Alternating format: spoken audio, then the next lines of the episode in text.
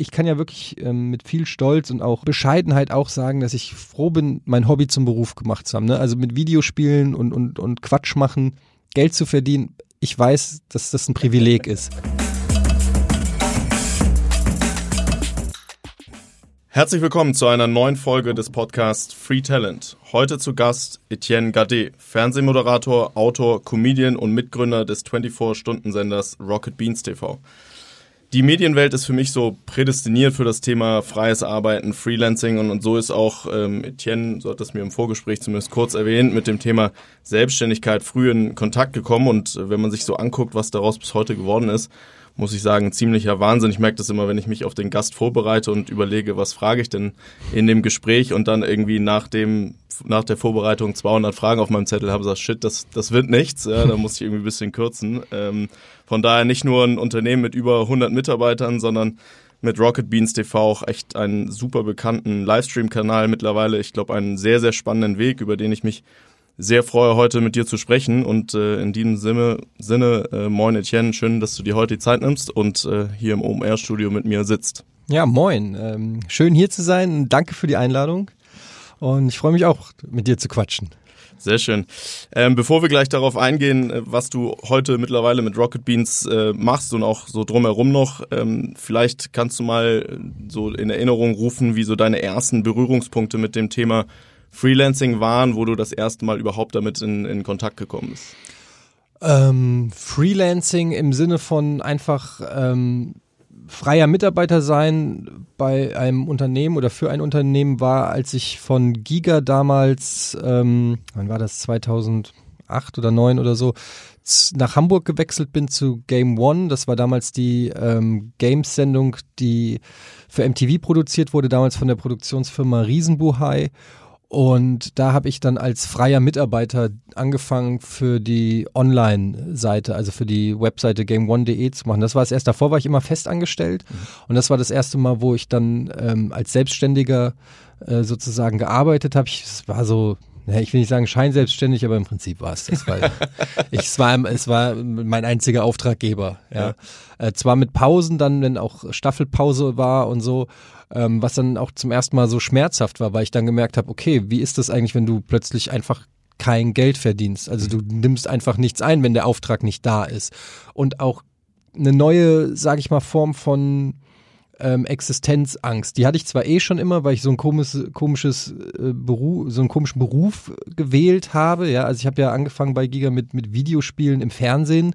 Das ist ja das ist ja kein Beruf, also das kannst du ja keinem erzählen. Und, und du fragst dich natürlich auch immer, wie lang geht es? Meine Mutter fragt mich heute nach, noch, wie lange willst du das eigentlich machen?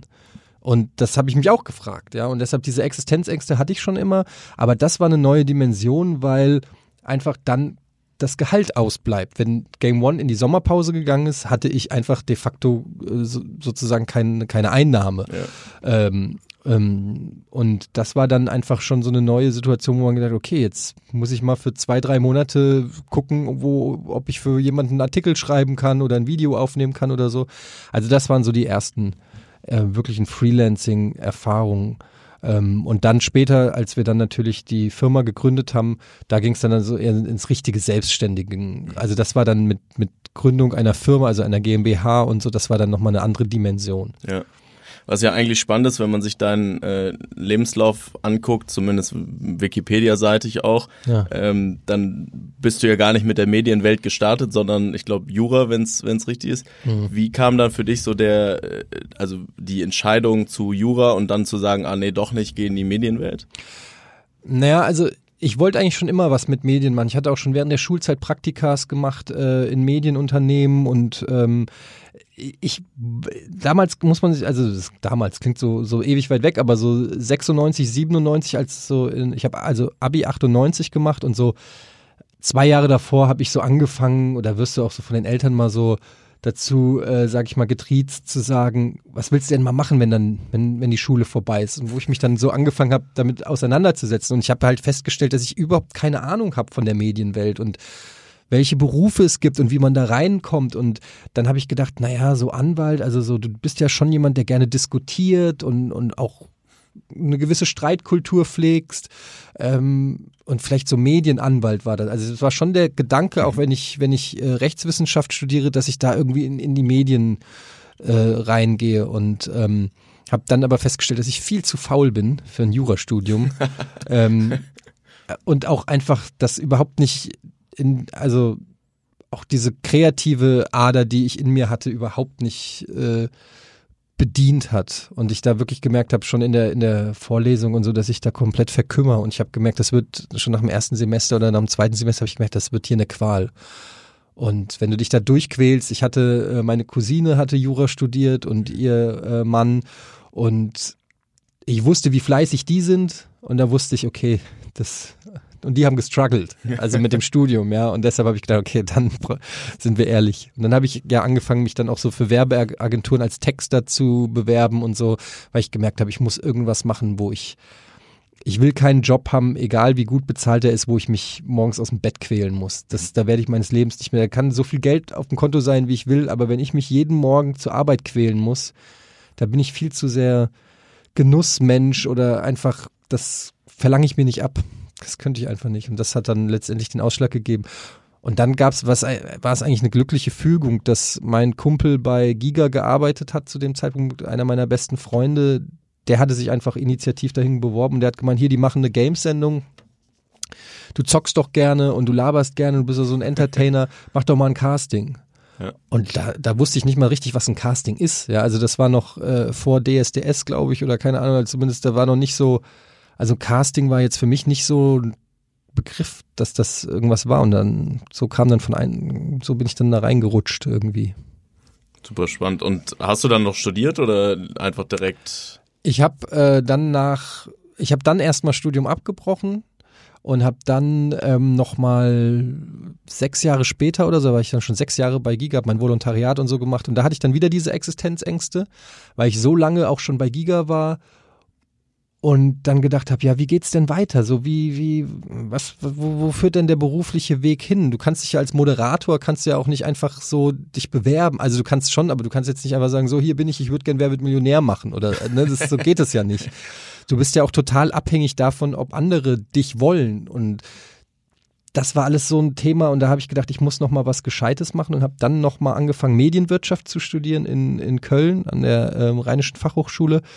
Hab da dann auch das Grundstudium abgeschlossen und da kam dann nochmal die Chance, dass sie mir bei Giga so eine Late-Night-Sendung angeboten haben und, und gesagt haben, willst du nicht hier ähm, quasi, also du, mir eine viel, viele Freiheiten gegeben haben. Du kannst hier wirklich dir eine Show basteln, wie du sie willst. Und das war dann schon wieder so ein Thema, wo ich gedacht habe, ja, das ist eigentlich das, was ich wirklich will. Ja, dieses Medienwirtschaftsstudium, das mache ich, weil es vernünftig ist. Aber wenn ich ehrlich bin, will ich dieses Entertainment-Ding machen und habe dann wieder abgebrochen und äh, dann alles auf diese Entertainment-Karte gesetzt. Ja.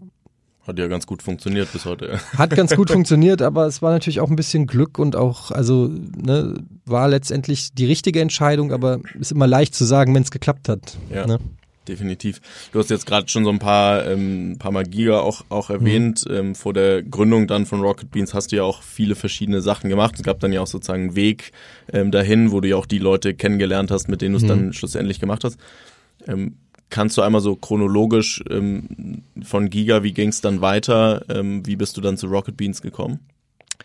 Ähm, also Rocket Beans gab es ja gar nicht, das haben wir ja erst dann gegründet. Ich bin dann eben von Giga zu Game One gekommen. Und Game One war die Sendung, also irgendwann kamen Simon, Budi und Nils sind irgendwann auch zu Giga gekommen, zu Giga Games. Da haben wir uns kennengelernt und uns befreundet oder angefreundet.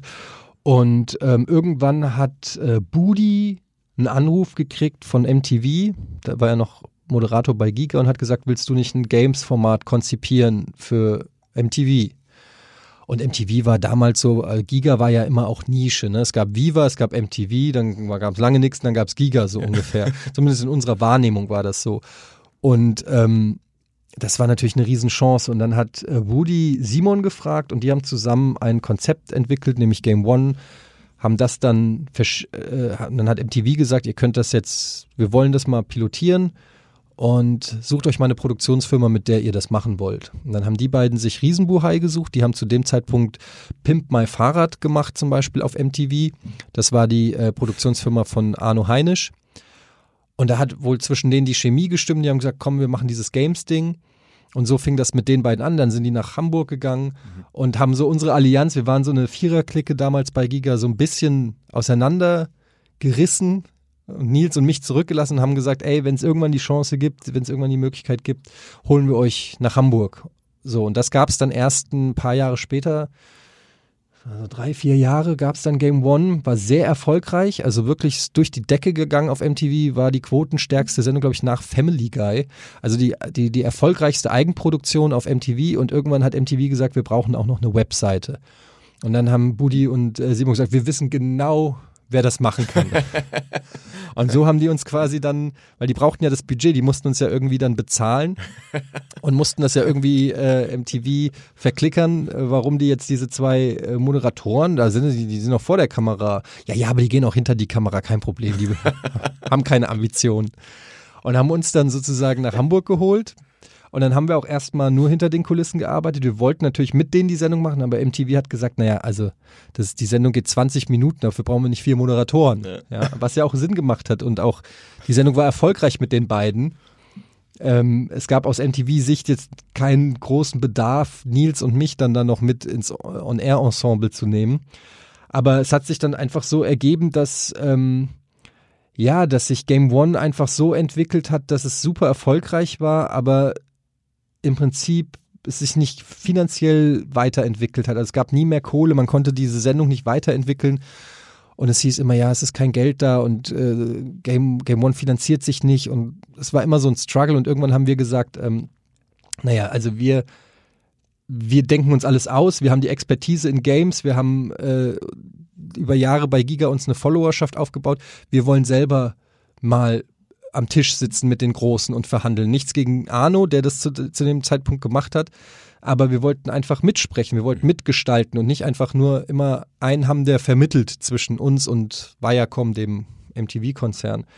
Und so kam es dann, dass wir ähm, sowohl Arno als auch ähm, äh, MTV die Pistole so ein bisschen auf die Brust gesetzt haben. Also hauptsächlich Budi, aber schon auch Nils und ich und gesagt haben, also ähm, wir, dann hören wir jetzt auf, dann machen wir jetzt nicht mehr.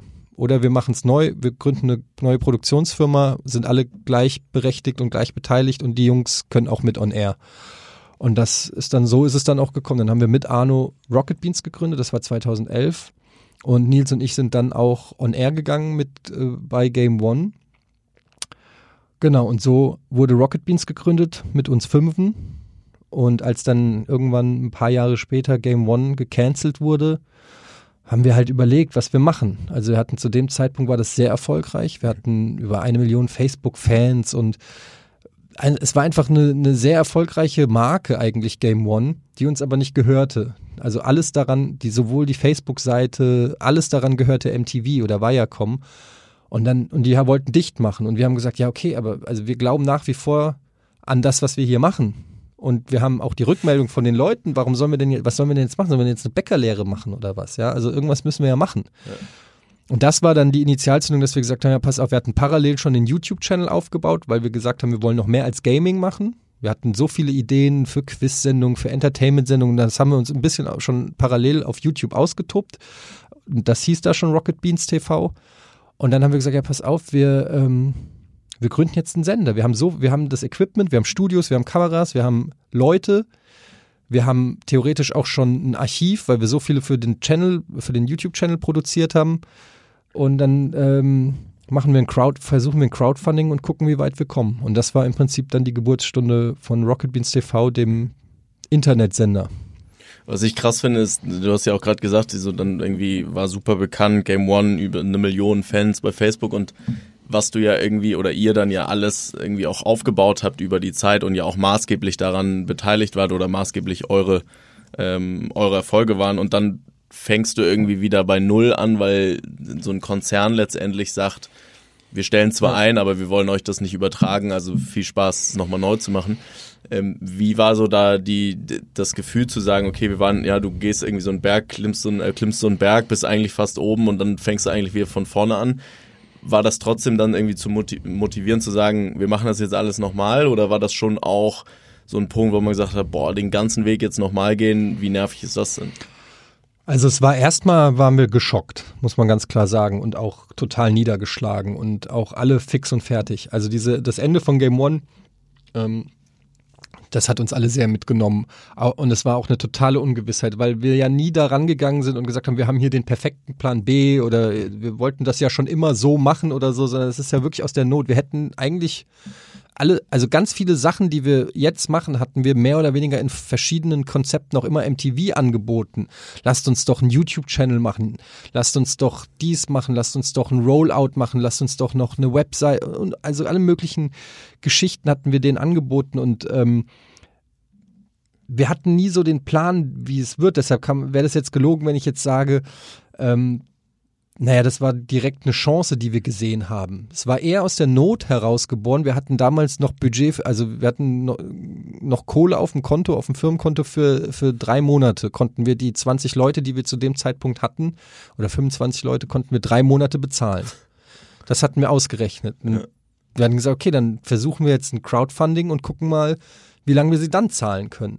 Und da haben wir dann festgestellt, da kam so viel rein, dass wir festgestellt haben, okay, wir können sie jetzt ein Jahr bezahlen.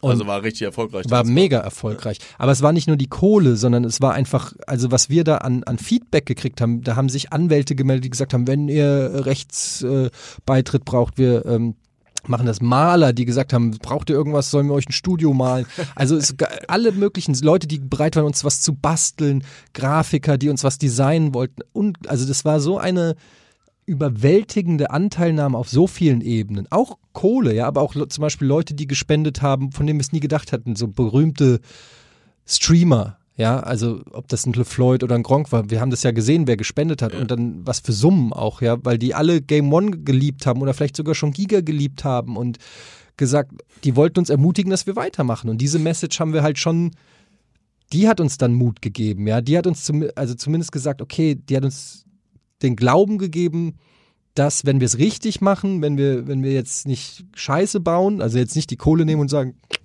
Hawaii, ich bin raus, Leute, sondern wenn wir die jetzt auch investieren und wenn wir die schlau investieren, im Sinne von, dass wir jetzt auch geilen Content, also irgendwas zurückgeben, dann, äh, das hat uns bestärkt, ja. Und ähm, da waren wir dann natürlich auch erstmal motiviert, dann das, das abzuliefern.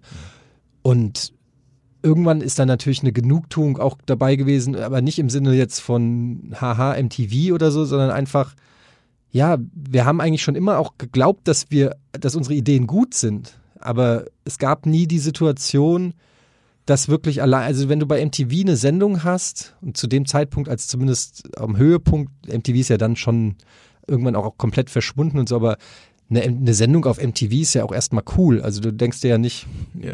ich muss hier weg. Ja. Also wenn jetzt nicht gerade Pro7 sagt, macht's bei uns, ja, aber wenn, also zu sagen, nö, MTV, wir machen jetzt mal lieber auf YouTube einen Stream, war jetzt nicht der erste Gedanke. Dass es sich dann so gefügt hat, dass MTV mehr oder weniger in der Versenkung verschwunden ist und äh, wir da so eine große Marke draus machen, das, das war uns ja nicht bewusst am Anfang. Ja.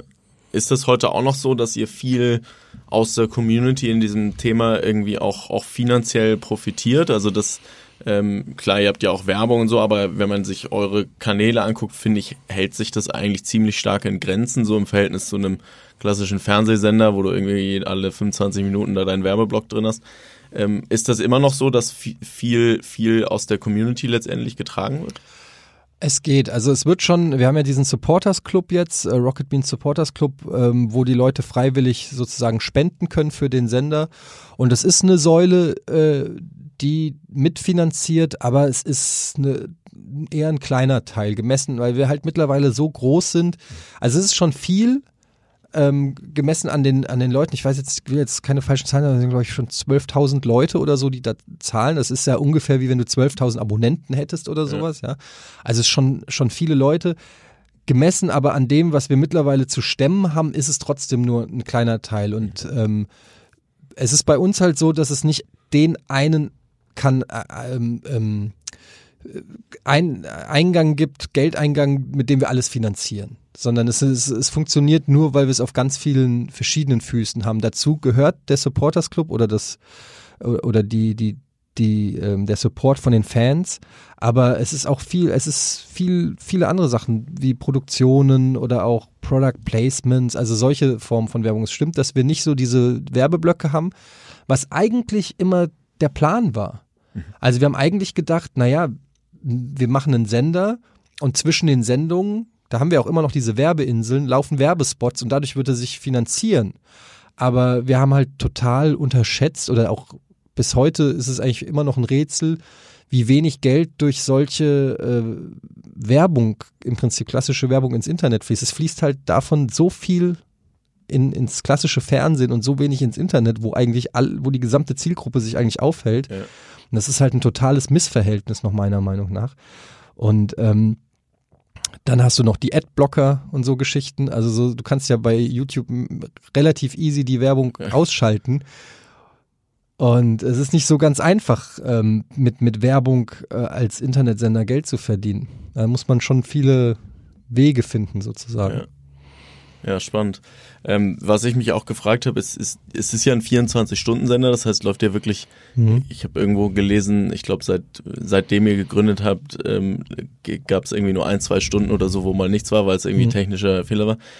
Woher kommt so dieser Gedanke zu sagen, wir bringen jetzt wirklich 24-7 jeden Tag im Jahr Inhalte ähm, und sind sozusagen on air. Nicht alles ist ja live, aber ähm, woher kommt der Gedanke und nicht irgendwie 8 bis 24 Uhr? Liegt das auch an der Zielgruppe, dass die eben auch viel, viel mhm. nachts unterwegs sind?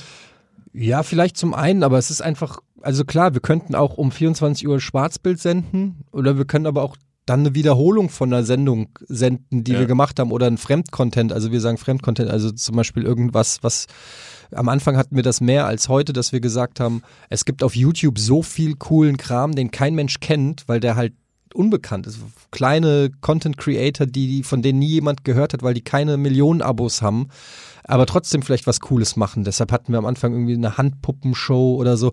Also das ist dann natürlich, äh, und dann kannst du überlegen, bringt es was? Aber das war halt eine Win-Win-Situation, weil wir gesagt haben, wir können euch eine Plattform bieten, und ihr bietet uns und ihr gebt uns ein bisschen Content, mhm. den wir senden können. Also für uns ist es besser, Handpuppen zu senden als Schwarzbild. Und für euch habt ihr die Möglichkeit, eine neue Zielgruppe zu erschließen. Es war so eine Win-Win-Situation. Und so ist eigentlich der Gedanke entstanden, ja, warum sollen wir denn nicht senden? Mhm. Und wir haben mittlerweile ja so ein Archiv, wir produzieren ja so viele Inhalte. Also es gibt ja auch Le durchaus Leute, die vielleicht auch die berechtigte Kritik äußern, sagen, dass wir zu viel produzieren. Wer soll das alles gucken? Ja. ja? Und ähm, dass du, äh, aber wir haben dadurch halt immer was, was du senden kannst. Also gibt's äh, keinen Grund, das nicht zu, nicht zu senden, auch wenn du dann nachts vielleicht nur noch 400 Zuschauer hast, nachts um drei, weil keiner mehr guckt, aber ne, es sind halt 400 Leute, die dann vielleicht immer noch irgendwie den CT-Podcast oder so hören, ja. ja. Nee, definitiv. Wie viele Stunden stehst du dann noch vor der, vor der Kamera und moderierst? Ja, schon viel. Also muss ich sagen. Also es kommt natürlich darauf an, wie man sich vergleicht. Ähm, ich sage immer, wir sind ja so eine Mischung aus Fernsehen und, und YouTube. Mhm. Und ähm, so ein Streamer, so ein Let's Player, der hängt, natürlich am Tag acht Stunden vor der Kamera. Wenn du jetzt einen klassischen Fernsehmoderator nimmst, jetzt Klaas Häufer Umlauf, der moderiert eine Stunde die Woche oder so. Ja, also das ist ja ganz unterschiedlich, wo und wir sind ja so, so eine Mischung. Ich zocke jetzt nicht so viel, ich bin eher so für die Entertainment-Formate und ich bin bestimmt, keine Ahnung, fünf, sechs, sieben Stunden ähm, mache ich Sendungen. Aber, Am Tag oder in der Woche? Nee, nee, in der Woche. Aber es kann natürlich auch sein, wenn ich dann mal ein Let's Play habe, wenn ich mal was zocke, dass ich ja mal, komm, dann kommen noch mal vier Stunden Strecke dazu. Ja. Aber ich habe so ähm, drei, vier feste Formate, die ich halt regelmäßig habe und dann immer so äh, Swing-Formate, wo ich so mal mitmache. Und ähm, es ist, es ist ähm, weniger als bei Giga, aber sage ich mal mehr als der Durchschnittsfernsehmoderator. So. Spannend. Schafft man das, wenn man so ein 24-Stunden-Format hat? Klar, viel davon oder insbesondere nachts wird dann wahrscheinlich auch irgendwie Recordings sein oder Wiederholung sein. Ähm, schafft man das dann trotzdem abzuschalten und zu sagen, ich habe trotzdem normalen Tag, an dem ich irgendwie arbeite und wenn ich nach Hause, wenn du nach Hause gehst, ist das Thema dann das äh, so ad acta und ich gehe wieder am nächsten Tag ins, ins Büro oder ist es wirklich so, man ist 24-7 auch gedanklich bei dem Thema, weil es könnte ja was schiefgehen? Ja, also dadurch, dass das meine Firma ist und ich auch mittlerweile ja äh, mit die Verantwortung für über 105 Kollegen trage und so, also ist es, ich schalte eigentlich nie ab. Ich kann da jetzt nicht für jeden sprechen, aber bei mir ist es schon so, dass ich nicht mal im Urlaub abschalten kann. Also ich ähm, habe immer ein Auge auf der Firma und nachts denke ich drüber nach. Es gibt immer irgendeine Baustelle, irgendein Thema, wo, wo ich theoretisch meine Gedanken drum wickeln kann. Ähm, insofern ich kann das gar nicht so richtig unterscheiden, wann. Also klar, wenn ich auch mal dann mit den Kids zu Hause was mache oder so, dann denke ich jetzt nicht die ganze Zeit dran. Aber es kann auch sein, dass ich nachts um ein Uhr eine Idee habe oder mit dem Simon über ein Format reden will oder bei uns in den Slack irgendwie reinschreibe, wie wäre es denn, wenn wir nächste Woche äh, eine Schach-WM äh, ausrufen. Keine Ahnung, also so wenn ich was hab, von dem ich das Gefühl habe, es zahlt auf das Ding ein, dann ist mir die Zeit egal. Ne? Ja. Es ist jetzt bei mir nicht so, dass ich sage, so 18 Uhr und Thema Rocket Beans ist für heute erledigt. Das, das ist bei mir nicht so. Ja. Gut, ist wahrscheinlich bei den meisten, also ist bei mir jetzt auch ja, nicht so, wahrscheinlich, wahrscheinlich bei ne? den meisten Gründern und Selbstständigen so, aber ich habe irgendwie so, wenn, wenn ich drüber nachdenke, dass man so einen 24-7-Kanal hat, das stelle ich mir noch schwerer vor, weil es könnte ja immer irgendwas, irgendwas ja, sein. Ja, also ich meine, ich, ich gucke natürlich auch immer rein, ja. ne? aber es ist jetzt nicht so, dass ich 24 Stunden unser eigenes Programm gucke, es geht ja auch gar nicht, ne? aber ich gucke schon man kriegt das dann ja auch so mit, wenn dann irgendwie im Slack die, das Team schreibt, boah, was war das denn für eine geile Sendung, die ihr da gestern gemacht habt? Und dann werde ich natürlich neugierig, dann gucke ich dann nochmal bei YouTube rein oder wenn ich weiß, heute Abend spielen die äh, ein großes Anno 1600 äh, Turnier, dann gucke ich da mal rein, wie ist es so, wie kommt es an und so. Aber dann gucke ich das auch nicht zwingend fünf Stunden am Stück. Das, die Zeit habe ich ja auch gar nicht, aber ähm, ich will zumindest schon immer so ein Gefühl kriegen, was, was gerade passiert, ja. Aber also es geht einfach ja auch gar nicht. Ne? Ich glaube auch nicht, dass der, weiß ich nicht, Pro7 äh, Programmchef jede Sendung guckt. Also wahrscheinlich nicht. Nee. Ja. Wenn man sich eure Themen so anguckt und auch die, ähm, die Formate, dann wirkt es immer, als hättet ihr ja unheimlich viel Spaß daran äh, und gleichzeitig aber auch, dass es so Themen sind, die euch halt inhaltlich auch, auch liegen. Was ich mich dann gefragt habe, gibt es so einen Spagat, dass man ähm, zwischen der finanziellen Sache und der inhaltlichen Sache manchmal auch Kompromisse machen muss, weil man irgendwie sagt, boah, das Thema würden wir super gerne inhaltlich machen, aber die letzten drei Mal haben wir festgestellt, läuft nicht so gut. Gibt es da so einen Spagat, den ihr machen ja, müsst? Leider. Ja, ständig eigentlich. Und äh, wir, wobei ich sagen muss, dass wir schon echt viel von dem machen, worauf wir Bock haben. Mhm. Aber du kommst auch an die Grenzen. Und das ist natürlich, je größer der Laden wird, in einer gewissen Weise, ist die, wir haben, waren vielleicht früher noch ein bisschen verrückter, was das angeht, wo wir jetzt noch ein bisschen mehr auf die Wirtschaftlichkeit achten müssen. Ähm, aber also wir hatten dann zum Beispiel, ähm, Kollege Colin war ein Riesenfan von Flipper, also von den Pinball-Flipper-Automaten, ja? ja, nicht vom Delfin. Und, ähm, und dann haben wir halt ein Flipper-Format gemacht, ja, und dann erst, der erste Gedanke war, wen, wen interessiert ein Flipper-Format, ja? ja? Das ist doch einfach nur zwei Knöpfe drücken, so. Und Colin hat aber so eine Leidenschaft und der ist dann durch Deutschland getourt und hat Flipperbauer und so richtige Hobby-Enthusiasten und hat dann die, die, die Techniken und die Stories, die jede einzelne Flippermaschine hat. Also die haben dann ja Geschichten, das weißt du gar nicht. Und du musst erst dreimal rot, dann öffnet sich hier die Schleuse. Wenn du rein, dann kannst du die Königin äh, befreien und dann kriegst du extra. Also so ein, ein Kosmos hat sich da aufgemacht, von dem ich auch niemals gedacht hätte, dass es den gibt, ja. Und das war so zum Beispiel so ein Liebhaberding und es hat aber keine tolle Quote gehabt. Ne? Das ja. haben dann auch, selbst auf YouTube haben es dann vielleicht 10.000 Klicks gehabt oder so. Und es war dann vom Preis-Leistungs-Verhältnis so, dass du eigentlich gesagt hast, das kannst du eigentlich nicht, kannst du eigentlich nicht machen. Und was kostet dann so eine, so eine Sendung, das zu machen?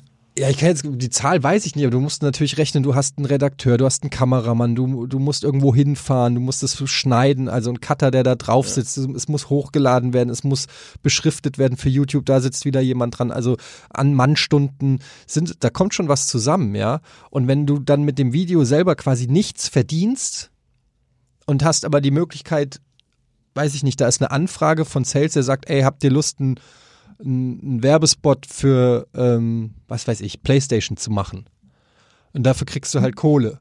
Und du kannst überlegen, schneidet der Cutter jetzt das Flipper-Magazin oder schneidet er den Sony-Werbespot? Und das ist dann halt die Abwägung. Das eine ist nichts gegen den Sony-Werbespot, aber das eine ist so ein Leidenschaftsding, wo du sagst, ja, wie geil, aber das andere finanziert alles andere. Und diesen Spagat, das ist eigentlich die große Herausforderung, die wir haben, dass wir, weil wir uns ja auch so ein bisschen Piratensender Powerplay auf die, auf die Fahne geschrieben haben, wir wollen Sachen anbieten, die wir selber im Fernsehen nie gesehen haben. Also das war ja so ein bisschen unsere Prämisse, dass wir sagen, wir machen, worauf wir Bock haben, weil wir glauben, dass wenn wir drauf Bock haben, dann haben auch andere Bock drauf.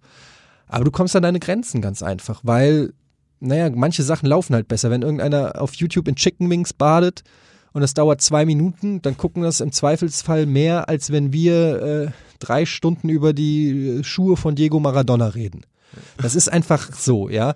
Und da musst du immer wieder gucken, dass wir diesen Spagat hinkriegen, dass wir uns treu bleiben, dass wir geilen Content machen, zu dem wir auch stehen, aber wir müssen auch eine wirtschaftliche Komponente äh, mit einbeziehen. Und das ist die große Herausforderung, die wir eigentlich fast täglich meistern. Ja. Ja. Spannend. Ähm, wenn du, was ich auch interessant finde, ist, ihr seid ja mittlerweile über 100 Leute mhm. ähm, im Unternehmen und wenn man dir so zuhört und auch so ein bisschen verfolgt, was du die letzten Jahre gemacht hast, dann merkt man relativ schnell, dass so gerade dieses ja, Moderatorenthema, dieses, dass das halt eine Leidenschaft von dir ist und dass dir es ja. auch echt Spaß macht. Wie kriegt ihr das hin, dass ihr das nach wie vor beibehalten habt, aber trotzdem 100 Leute managt? Also habt ihr irgendwie gute Leute eingestellt, die so das Personalthema für euch machen oder kriegst du beides unter einen Hut? Wie, wie habt ihr das über die Zeit aufgebaut? Es hat sich verändert einfach. Am Anfang haben wir das noch viel selbst gemacht. Also teilweise habe ich selber Praktikanten Vorstellungsgespräche geführt. Wir haben uns in Sitzungen darüber gestritten, wie das Briefpapier aussehen muss.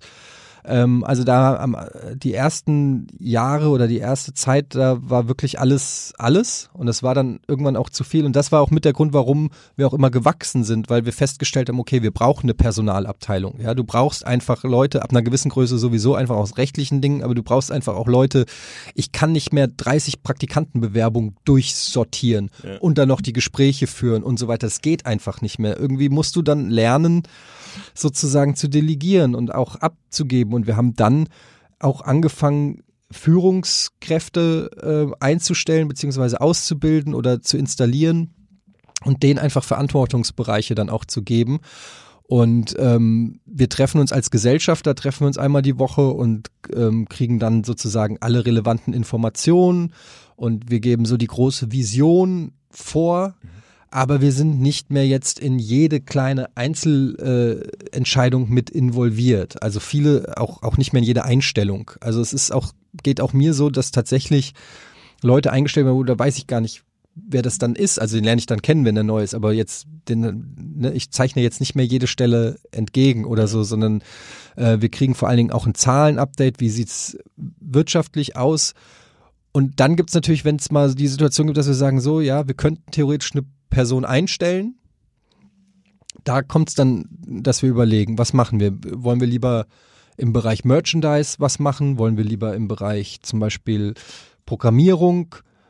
Oder brauchen wir lieber noch einen Ablaufregisseur oder so? Und dann wird das halt diskutiert. Und dann kommt der Abteilungsleiter, der für die Technik zuständig ist, der sagt so, Leute, ich brauche noch einen Bildmischer. Ich bin der einzige Bildmischer. Ich kann nicht äh, mehr, wir brauchen einen. Sonst können wir nicht mehr von morgens bis abends Programm anbieten. Ja. Und dann, was, dann sagst du natürlich, ja klar, dann kommt der Bildmischer. Also kann ich ja schlecht widersprechen. Also insofern, man ist so ein bisschen natürlich involviert, aber du musst zwangsläufig äh, dich verlassen auf gewisse Leute. Und mit der Zeit kristallisiert sich ja dann auch so eine Führungsriege raus und du weißt, du kannst denen vertrauen und die wissen, wie der Laden funktioniert. Also es ist so ein, es ist so, ein, so eine Entwicklung von, wir haben alles selbst gemacht zu, wir geben so ein bisschen ab und kon konzentrieren uns auch mehr auf das, was wir wirklich auch können, wofür ja auch, was ja eigentlich unser Beruf ist. Wir sind ja eigentlich ja. Mit, Abs mit Ausnahme von Arno, sind ja Budi, Simon, Nils und ich sind ja wirklich äh, Moderatoren im Prinzip. Das ist ja unsere Ausbildung, unser, unsere, unser Know-how. Und das können wir auch am besten. Das ist ja auch letztendlich das, was die Leute von uns am meisten sehen wollen, weil die interessiert nicht, ob ich heute in einem Meeting war oder nicht, sondern die wollen Eddie sehen, wie er Quatsch im Fernsehen macht, so ungefähr, ja. ja, definitiv. euer Sender oder das Ganze lebt ja auch stark davon, dass so eine Community drum ist, dass eben sehr viele Leute das digital ähm, gucken ähm, und dadurch eben ja auch dieser, dieser Netzwerkcharakter entstanden ist, der euch ja dann bei so Themen wie Crowdfunding beispielsweise auch stark ähm, geholfen hat. Wenn man dir so ein bisschen folgt, dann sieht man auch, dass du sehr aktiv so auf, auf Social Media generell bist. Ähm, ähm, viele Follower da ja auch hast durch, durch das Netzwerk. Ist Netzwerk so ein Thema, was dich aktiv begleitet? Also, ja, wenn man deinen Namen bei Google eingibt, kommen auch viele Fotos mit Leuten, die man kennt. Ist das sowas, was sich ergibt durch deine Berufsgruppe oder ist auch schon, investierst du wöchentlich Zeit, wo du sagst, in dem Bereich würde ich gerne irgendwie noch mehr Leute kennenlernen oder die und die spezielle, spezifische Person? Investierst du da Zeit und sagst, das will ich aktiv angehen? Ähm, eigentlich nicht. Eigentlich habe ich mich immer als einen extrem schlechten Networker gesehen, weil ich auch total äh, soziophob bin. Also so glaubt man gar nicht, weil ich eigentlich ein extrovertierter Mensch bin, aber so was äh, Kontakte aufbauen angeht, bin ich super schlecht. Also was mir da so ein bisschen entgegenkommt, ist, dass ich durch Social Media, sage ich mal, das leichter machen kann. Also ich bin nicht so der Typ, der auf einer Medienparty einem die Hand schüttelt, sich vorstellt, das bin ich, das mache ich. Das kann ich überhaupt nicht. Was mir leicht fällt, ist aber so über Twitter oder Facebook oder Instagram zu connecten mit Leuten. So, aber da ist auch bei mir eigentlich wenig Hintergedanke dabei. Ich habe das auch, also ich habe ja, ich bin seit, ich mache das jetzt seit 20 Jahren. Ich glaube, das ist einfach auch durch die Zeit wirkt das dann so, weil ich natürlich in 20 Jahren vor und hinter der Kamera auch viele Leute kennengelernt und getroffen habe. Du hast dann automatisch irgendwann natürlich ein gewisses Netzwerk. Wenn du 20 Jahre arbeitest in, in großen Medienunternehmen, lernst du einfach viele Leute kennen. Die kommen rein. Also das sind ja nicht alles Freunde oder Bekannte oder wenn ich Business mache oder so, aber dann hast du halt irgendwie mal eine Sendung und dann ist da ein, ein Rapper, ein berühmter und äh, dann machst du mit dem was. Dann entsteht so ein Foto aber das ist dann nicht so, dass ich irgendwie mit Rappern abhänge oder die als Freunde habe oder so, ja, sondern das ist dann einfach ein Stück weit berufsbedingt ich habe eigentlich immer ähm, das Glück gehabt, dass ich äh, ja es geschafft habe, Leute, die ich mag, mit denen dann auch kennengelernt und habe und dann die auch die die Freundschaften auch dann pflege. Mhm. Aber ich habe mich ehrlich gesagt, ich habe ich hab ja nicht mal ein Management. Also ich hab, bin seit 20 Jahren Moderator und habe keinen Manager, weil ich das schon nicht mag. Ich möchte gar nicht irgendwo angeboten werden oder Castings machen oder so. Ne? Ich, ich bin da also also eigentlich gar nicht so, so typisch in dieser Medienbranche so drinne und ähm, häng auch nicht mit Prominenten groß ab oder so. Wenn es jemand ist, der prominent ist, dann, weil, weil das wirklich ein, jemand ist, den ich kennengelernt habe in der Sendung oder so und da die Chemie gestimmt hat oder so, aber ich würde niemals irgendwie äh, irgendwas pflegen oder so, weil, weil das fürs Business gut. Ich bin der schlechteste Networker. Wir haben, der Budi ist ein guter Networker. Der Budi kennt jeden. Der Budi kennt wirklich jeden, hat von jedem die Telefonnummer oder so, aber ich, bei, bei mir ist es eigentlich nicht so ausgeprägt. Also sind auch die Skills ganz unterschiedlich bei uns. Äh, und Arno ist auch ein Riesen-Networker, ja, der kennt auch in der Branche jeden, aber ich, ich bin eigentlich immer so, ja gut verteilt. Also ja. ähm, trotzdem, wenn man irgendwie, das fand ich auch ganz spannend, wenn man bei Wikipedia deinen Namen äh, sucht, dann ähm, findet man relativ viele Infos so um dich, um dein, um dein Leben herum. Mhm. Also irgendwie ja, du, dass du zwei Kinder hast, dass du ja. in Hamburg wohnst, dass sogar was deine Eltern beruflich machen, ja, ähm, ich auch aufgeteilt gelesen. auf Mutter und Vater. Gibt es so einen Punkt, wo man plötzlich so bekannt ist, in Anführungsstrichen, dass solche Informationen bei Wikipedia auftauchen? Nee, das hat einfach was damit zu tun, dass also ein Wikipedia-Artikel kann ja jeder schreiben. Ja. Und, ähm, aber wenn du nicht bekannt bist, wird er auch ganz schnell wieder gelöscht. Das, also das stimmt, aber wenn er erstmal da ist, dann kannst du den ergänzen. Ne? Und ich glaube einfach, dass ähm, die, die Rocket Beans und Giga-Fans, die teilweise sehr treu sind, ja, und ähm, dann auch mache ich das sehr lange und dann 20 Jahre lang einen verfolgen und dann irgendwas, was ich mal in einem Podcast erzählt habe oder irgendwo mal erwähnt habe, dieses Snippet dann, also ich glaube, da steht sogar meine Abi-Note auf Wikipedia, ja. Das weiß ich selber nicht mehr. Das muss ich wohl irgendwann, habe ich mal in irgendeinem, in irgendeiner Show von uns, habe ich mal erzählt, dass ich Abi-Note, äh, weiß ich nicht, 2,5 oder sowas habe oder 2,4. Und das schreibt dann einfach einer da in diesen Wikipedia-Artikel als Wissenswertes rein, ja. Und äh, so findet sich das dann wieder, dass ich einfach so viel schon über mich preisgegeben habe, dass die Leute das dann nutzen und dann da reinschreiben. Und ähm, das, das ist einfach so eine, ähm, das hat glaube ich nichts damit zu tun, wie berühmt ich bin, sondern eher wie intensiv sich Leute auch mit einem beschäftigen oder der Meinung sind, dass das da rein muss. Ich finde es teil, teilweise auch ein bisschen lustig. Ja, ich fand es auch. Aber- also, als ich es gelesen habe, dachte ich auch, das ist ja schon sehr detailliert. Ja? Also Ja. Das findest du selbst bei Leuten, die Vor allem, wen interessiert's? extrem bekannt sind, findest du es nicht. Ja. Wen, wen, wen interessiert? Da denke ich mir so, wer, wer, wen interessiert, was ich für eine Abi-Note habe oder was meine, mein Vater von Beruf ist oder so. Aber ähm, ja, wahrscheinlich einfach, weil es so wenig sonst berufliches zu berichten gibt, dass, dass irgendjemand gedacht hat, da muss noch ein bisschen mehr Fließtext rein oder so. Aber wirst du dann manchmal auch so auf der Straße erkannt von so Leuten aus dem, aus dem Umfeld äh, von, von Rocket Beans? Die sagen immer, bist, bist du nicht der Sohn von dem Gynäkologen? Nein, Quatsch. ähm, nee, also das passiert natürlich schon, dass man angesprochen wird, ja. Aber jetzt nicht so, also ähm, ich finde, ich sage immer, das ist so eine ganz angenehm, ich finde es ganz angenehm so, weil klar schmeichelt einem das auch, ne? Ich mag das nicht, wenn Leute das nicht zugeben können, dass sie das auch machen, weil, weil in Anführungsstrichen berühmt sein auch seine positiven Seiten hat. Natürlich ist es schön, wenn du irgendwo langläufst und dich fragt einer nach einem Autogramm oder nach einem Selfie oder so, das ist, fürs Selbstwertgefühl ist das super. Ja, gar keine Frage. Auf der anderen Seite, wenn das dich so behindert, dass du nicht mehr dein Leben leben kannst, also wenn ich nicht mehr ins Kino gehen kann oder mit meinen Kindern nicht mehr normal spielen kann, dann kann es auch ätzend sein. Und so ist es Gott sei Dank nicht. Ich muss mich nicht verstecken oder äh, so tun, als ob ich, äh, weiß ich nicht, keine Familie hätte oder ich kann nicht ins Kino gehen mit meinen Kindern. Das wäre ein Punkt, wo es mich eher nerven würde. Ich glaube, das ist nur dann angenehm, wenn du auch gleichzeitig so viel Geld verdienst, dass du schon wieder so, ich sag immer so gated Community Lifestyle hast, ja. Also wenn du so reich bist, dass du nur noch in anderen Kreisen und Sphären existierst und äh, in, in deine eigene Villa einkehrst und so dich auch abschirmen kannst, Urlaub auf deiner Yacht machst so ungefähr. Dann kann es schon wieder ganz nett sein, aber so diese, aber du willst nicht so bekannt sein, dass du nicht mehr Brötchen kaufen gehst, aber lebst aber trotzdem in, in deiner Dreizimmerbude mitten au- auf dem Kiez, dann ist es einfach nur ätzend.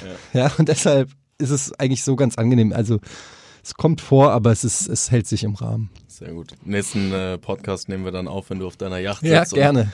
Und du mich mit dem Hubschrauber einfliegst. Dann, äh, Ah, Daniel, komm, nimm, Pla nimm Platz, ich komm gleich. Nimm dir etwas von dem Kaviar da. Sehr gut. Cool. Lass uns abschließend noch ähm, darüber sprechen, was so deine, deine Pläne sind. Gibt so, ja, Rocket Beans extrem gewachsen, super cooles ähm, Projekt. Du hast ja aber auch schon wahnsinnig viel in deinem ähm, Berufsleben gemacht. Gibt es so für dich so einen so einen Ausblick, wo du sagst, ähm, das sind irgendwie noch so Projekte, auch abseits von Rocket Beans, die ich irgendwie unbedingt nochmal realisieren möchte, sei es jetzt Formate oder ähm, irgendwas ganz anderes? Ähm, also, wo ich immer so ein bisschen hingeschielt habe, was noch nie so richtig geklappt hat, äh, ist auch so ein bisschen Schauspielerei. Da würde ich gern mehr reinschnuppern. Also ich sag jetzt, würde niemals behaupten, irgendwie äh, Schauspieler werden zu wollen oder sein zu wollen, aber das ist so was, was ich immer so mit äh, also das war ja auch ein bisschen bei Game One haben wir ja Sketche ge gespielt. Ge- Also haben wir Videospiele, haben wir Sketche nachgemacht, zwar Videospiele als Basis, aber es waren im Prinzip Sketche und das hat mir so viel Spaß gemacht, da in andere Rollen zu schlüpfen und so. Das war auch ursprünglich der Grund, warum ich Texter werden wollte bei, bei Werbung, äh, bei Werbeagenturen, weil ich gedacht habe, so lustige Werbespots und so. Also dieses, dieses Medium Comedy und so, das ist einfach schon was, was mir unglaublich viel Spaß macht und das würde ich gern auch noch in anderen Bereichen aus, austesten. Äh, Podcast ist ein Thema, was, was eine totale Leidenschaft von mir ist, äh, was ich auch schon sehr lange mache und auch äh, immer wieder Bock habe. Da merke ich auch so, dass einfach, dass ich gerne quatsche und auch mit Leuten über Sachen quatsche und ich meine, sind wir mal ehrlich, 70 Prozent der Rocket Beans Formate sind Laberformate. Ja, also wir reden über Fußball, wir reden über Kinofilme, wir reden über Videospiele, aber wir reden. Ne? Das ist größtenteils, weil was willst du auch machen? Ohne Kohle redest du halt. Ähm, und, und deshalb ist es so, äh, das macht mir Spaß. Podcast macht mir unglaublich viel Spaß. Da, da sehe ich auch noch ähm, weitere äh, Möglichkeiten. Und natürlich Rocket Beans weiterentwickeln. Ja, also ähm, wir sind immer noch so, dass wir mittlerweile müssen wir nicht mehr drei Monate vorausplanen. Also können wir schon mal eine Jahresplanung machen, aber wir können noch nicht einen Fünfjahresmietvertrag unterschreiben. Also da gibt's immer noch Luft nach oben, das auf weiterhin auf gesunde Füße zu stellen und sich da immer auch weiterzuentwickeln und ähm, ja nach wie vor ähm, kreative Inhalte zu machen. Also da ist nach oben hin, ist da ja eigentlich kein, kein Deckel drauf. Insofern, ja, aber das sind so die, die, die Gebiete. So konkret könnte ich es jetzt nicht sagen. Also Fußballkarriere ist vorbei. Es wird leider nichts mehr. Vielleicht Präsidium oder so. Ja, ich bin ja, vom Verein ab. ich bin ja Eintracht-Fan. Also das wäre das Einzige, wo ich jede, also ich, ich kann ja wirklich, ähm, wirklich ähm, mit viel Stolz und auch, auch ähm, ja, Bescheidenheit auch sagen, dass ich froh bin, mein Hobby zum Beruf gemacht zu haben. Ne? Also mit Videospielen und, und, und Quatsch machen, Geld zu verdienen. Ich weiß, dass das ein Privileg ist. Ich würde dieses Privileg nur für die Eintracht äh, auf Eis legen. Also wenn da irgendwann mal kommt, ob ich nicht der Sportdirektor sein will, weil ich bin der Meinung, ich könnte mit ein paar guten Transfers die Eintracht in die Champions League bringen. Ähm, da würde ich dann nochmal, äh, würde ich noch mal überlegen und auch zurück in die Heimat ziehen. Ähm, aber ansonsten, äh, ja, wird es wahrscheinlich ein Traum bleiben. Sehr gut. Also wenn jemand äh, Freddy Bobic auf einer Yacht äh, gerade zu Gast hat, ähm, Ja. könnte er dich dazu holen, dann hättest du gleich zwei Fliegen mit einer Klappe geschlagen. Ich, ich würde mich auch vielleicht einfach so eine Beraterposition, ja, also äh, Berater ist ja ein großes Thema im Fußball und ich bin so, ich glaube, ich habe mehr Eintrachtspiele gesehen als Freddy Bobic. Deshalb würde ich mir anmaßen, da eine Kompetenz zu haben und die würde ich gerne einfach einbringen. Also, dass er einfach ab und zu, bevor jemanden verpflichtet oder dass der Hütter, Adi Hütter, der Trainer von der Eintracht, vielleicht kurz mal anruft und sagt, was meinst du heute? Danny da Costa oder Almami Touré auf rechts? Und dann sage ich, ah, weiß nicht, ja. Ne, nur mal, hol dir einfach mal das Feedback rein. Es schadet ja nicht. Hol dir doch noch mal eine zweite Meinung. Sehr, sehr gut. Ich merke schon, das ist auf jeden Fall ein, ein wichtiges Thema. Ja, tatsächlich. Das ist wirklich das äh, wichtig, eigentlich das wichtigste Thema neben, neben allen. Perfekt, super. Dann, äh, ja, vielen, vielen Dank, Etienne, dass du heute hier warst. Ja, danke für die ich melde Einladung. mich, wenn ich einen Kontakt zu Eintracht Frankfurt habe oder dir eine Richtig. Yacht kostenlos besorgen kann. Ja, Ähm, dann machen wir Teil 2, machen wir auf der Yacht. Genau, machen wir Teil 2 im, im, Sta im Stadion von der Eintracht Oh, oder das auf der Yacht. Ähm, ja, äh, vielen Dank und bis hoffentlich bald. Ja, danke. Tschüss. Ciao, ciao.